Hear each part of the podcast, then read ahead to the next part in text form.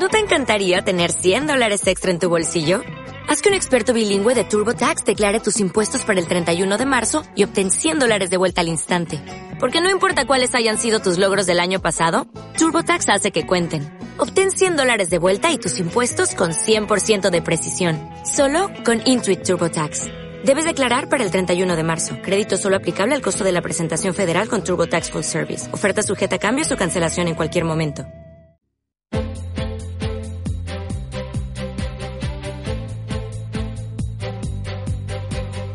El Foro Fiscal.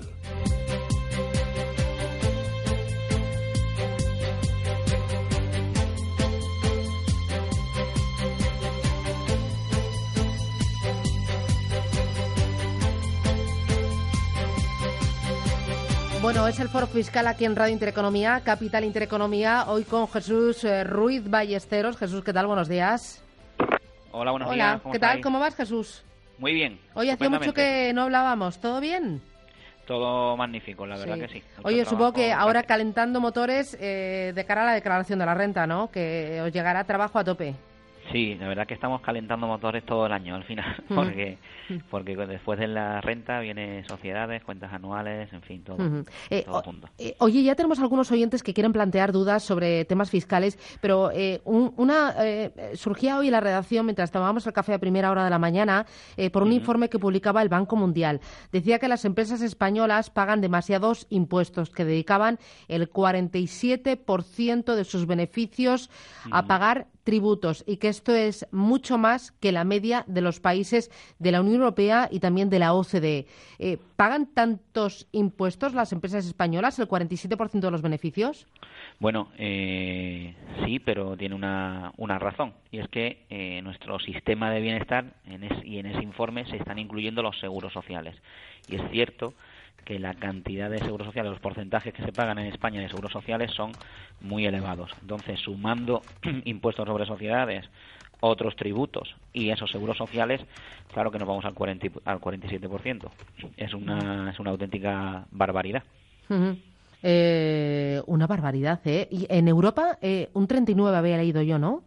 Sí, hay países, desde luego, un poquito más acomodados. Es verdad que ya habría que entrar a, a cómo es cada sistema, cada estado de bienestar, porque otros países a lo mejor no tienen los servicios, sobre todo sanitarios, que tenemos nosotros, o son más caros, o, son, o los tienen pensados de otra forma, con otras, con otros copagos.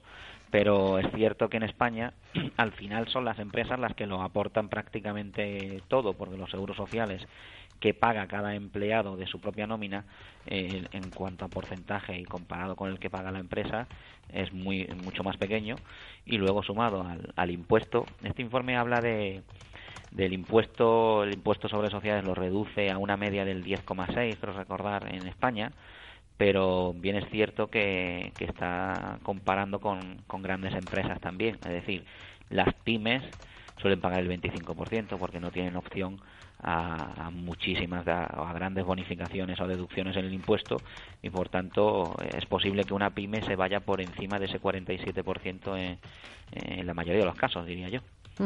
Eh, tenemos ya las primeras llamadas. Antonio, buenos días. Buenos días, llamo desde Salamanca. De Salamanca. Dígame usted, Antonio. Vamos a ver, yo quería hacer una consulta, me parece que es más notarial que fiscal. Ah, bueno. No lo sé. Usted diga. Vamos a ver, es sobre una condición resolutoria que redactamos en una escritura pública. Mm.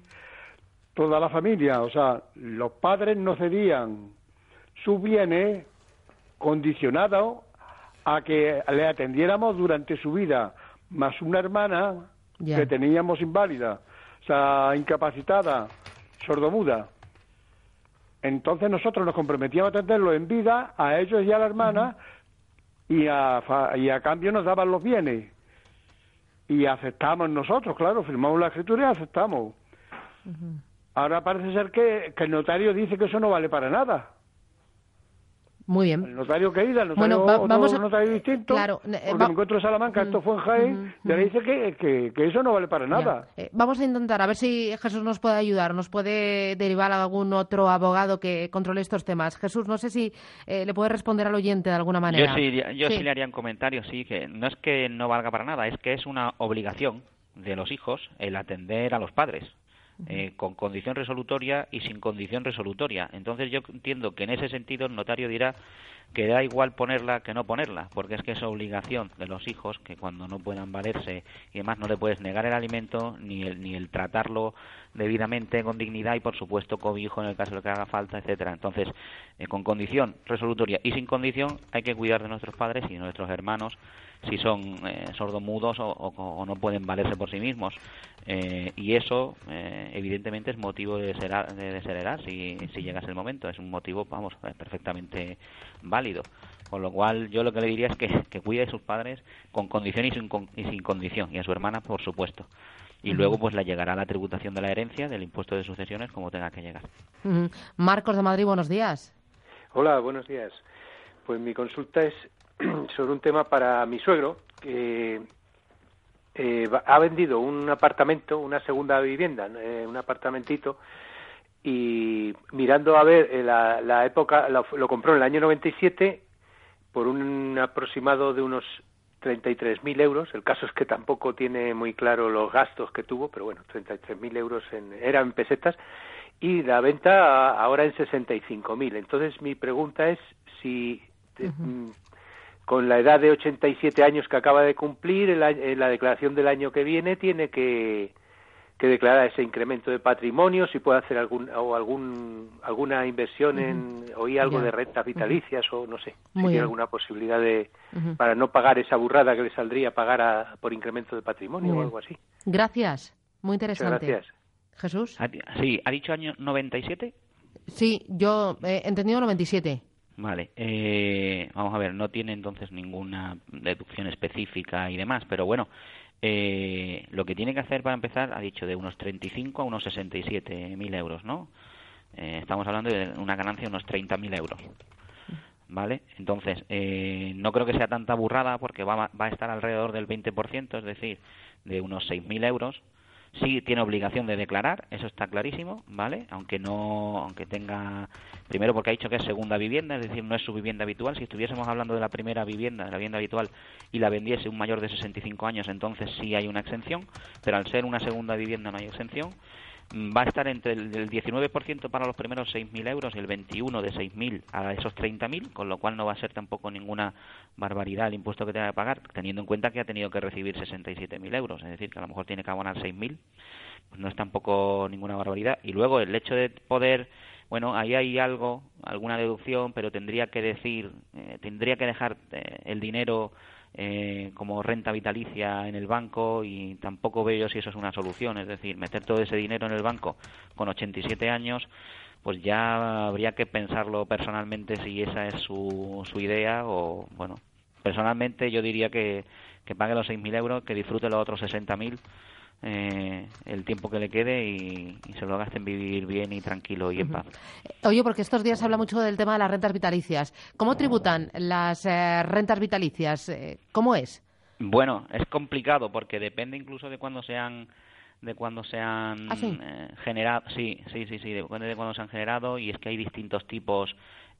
podríamos hacer un monográfico de, de rentas vitalicias, la verdad, en este caso concreto, por ejemplo, es que lo que están planteando es que cuando vendes un inmueble y se genera esa ganancia, hay una deducción que dices que si, oye, si meto todo este dinero eh, a fondo a un, fondo fijo y demás en el banco, pues eh, hay una parte que está exenta, creo que el límite son 240.000 euros, eh, pero claro, no lo puedes usar.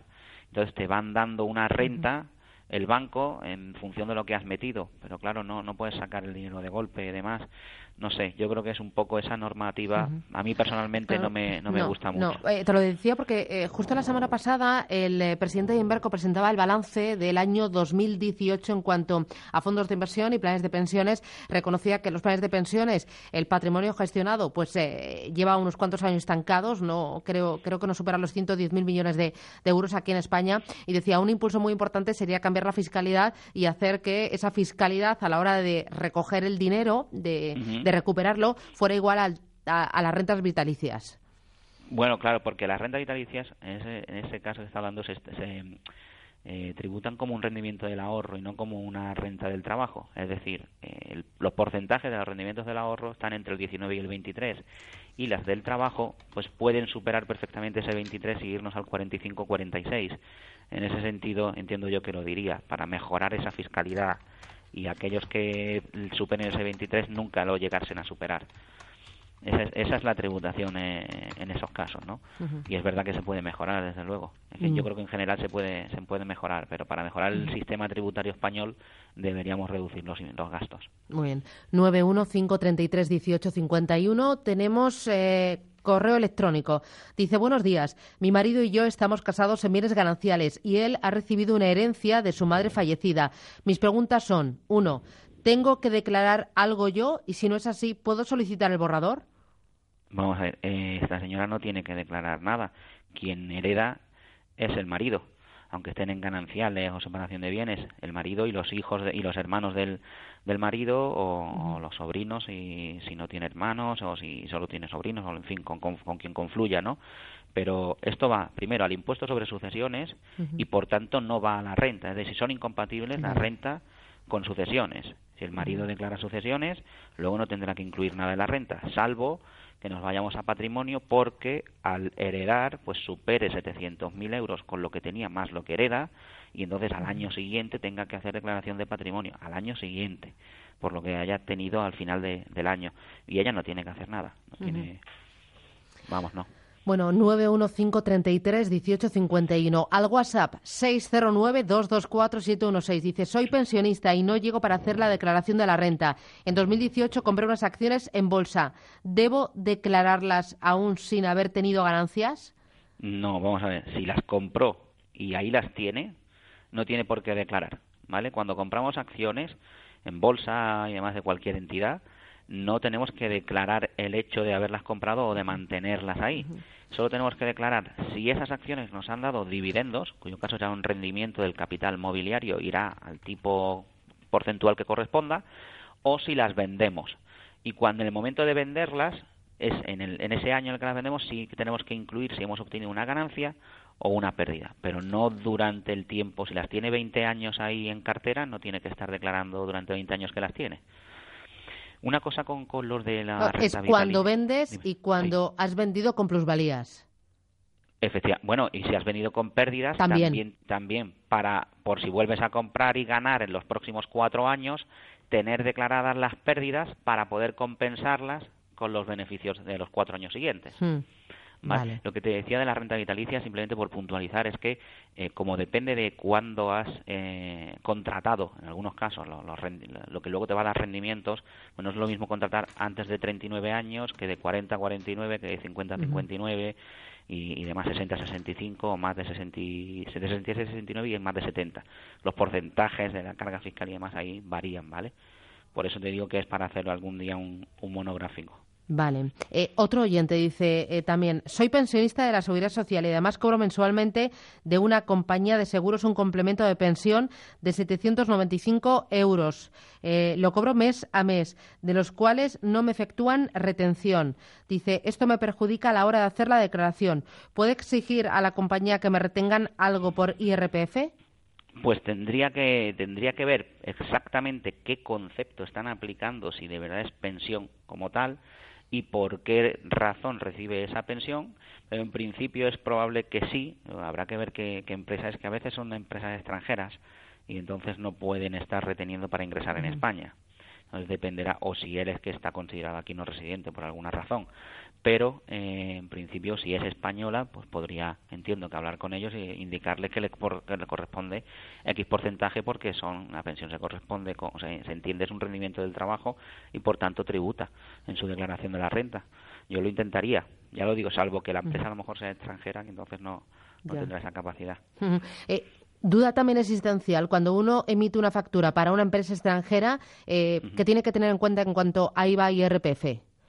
Vamos a ver eh, tiene que tener en cuenta si el que la emite está registrado, bueno, si la empresa a quien se la emite es eh, intracomunitaria o fuera de la Unión o de, fuera de la Unión Europea, ¿vale? Si es intracomunitaria, quizás no lleve, luego hay que ver si son bienes o servicios, ¿vale? Esto es muy, muy amplio.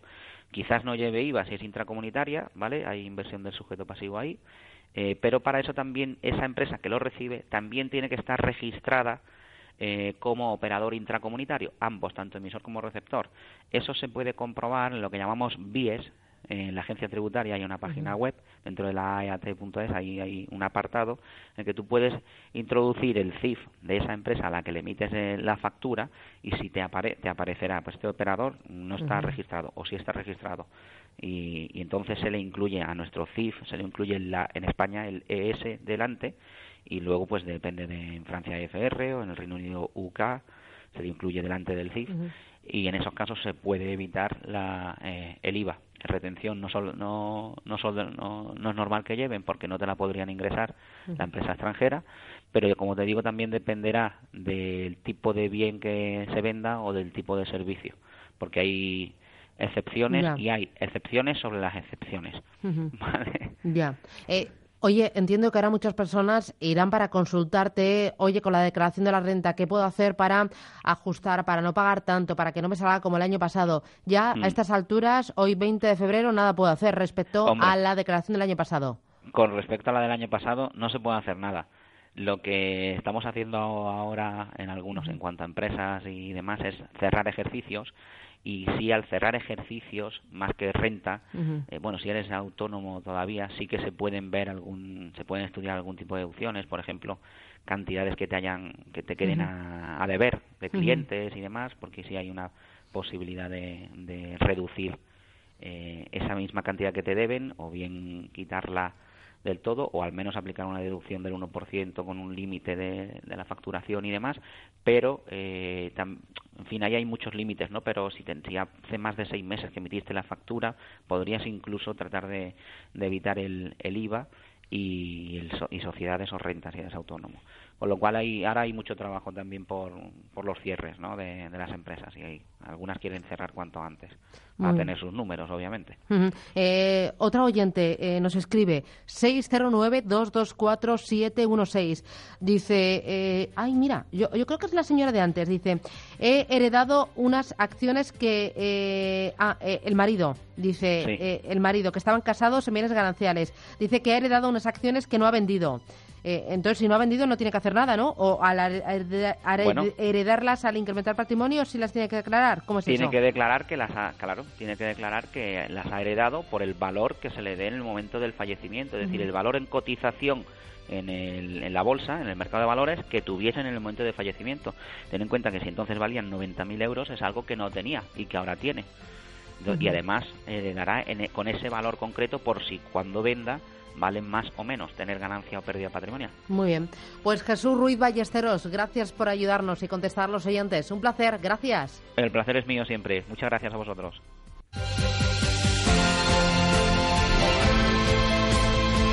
Bueno, y está ya todo preparado, me lo cuentan mis compañeros que están en IFEMA, en ese Oreca Profesional Expo, en esa cumbre anual de la innovación para el sector Oreca. Se está celebrando estos días en eh, Madrid, en la Feria de Madrid, y bueno, la verdad es que eh, el enfoque es disruptivo, eh, se van a aportar soluciones, bueno, va a haber eventos, demostraciones, exposiciones, bueno, bárbaro. Me están contando que hay ya mucho ambiente, mucha gente congregada y que los invitados para arrancar esta última hora de Radio Intereconomía están ya sentados y todo preparado. Bueno, boletín informativo y regresamos. Capital Intereconomía en esta última hora de radio desde este Salón Oreca HIP 2019.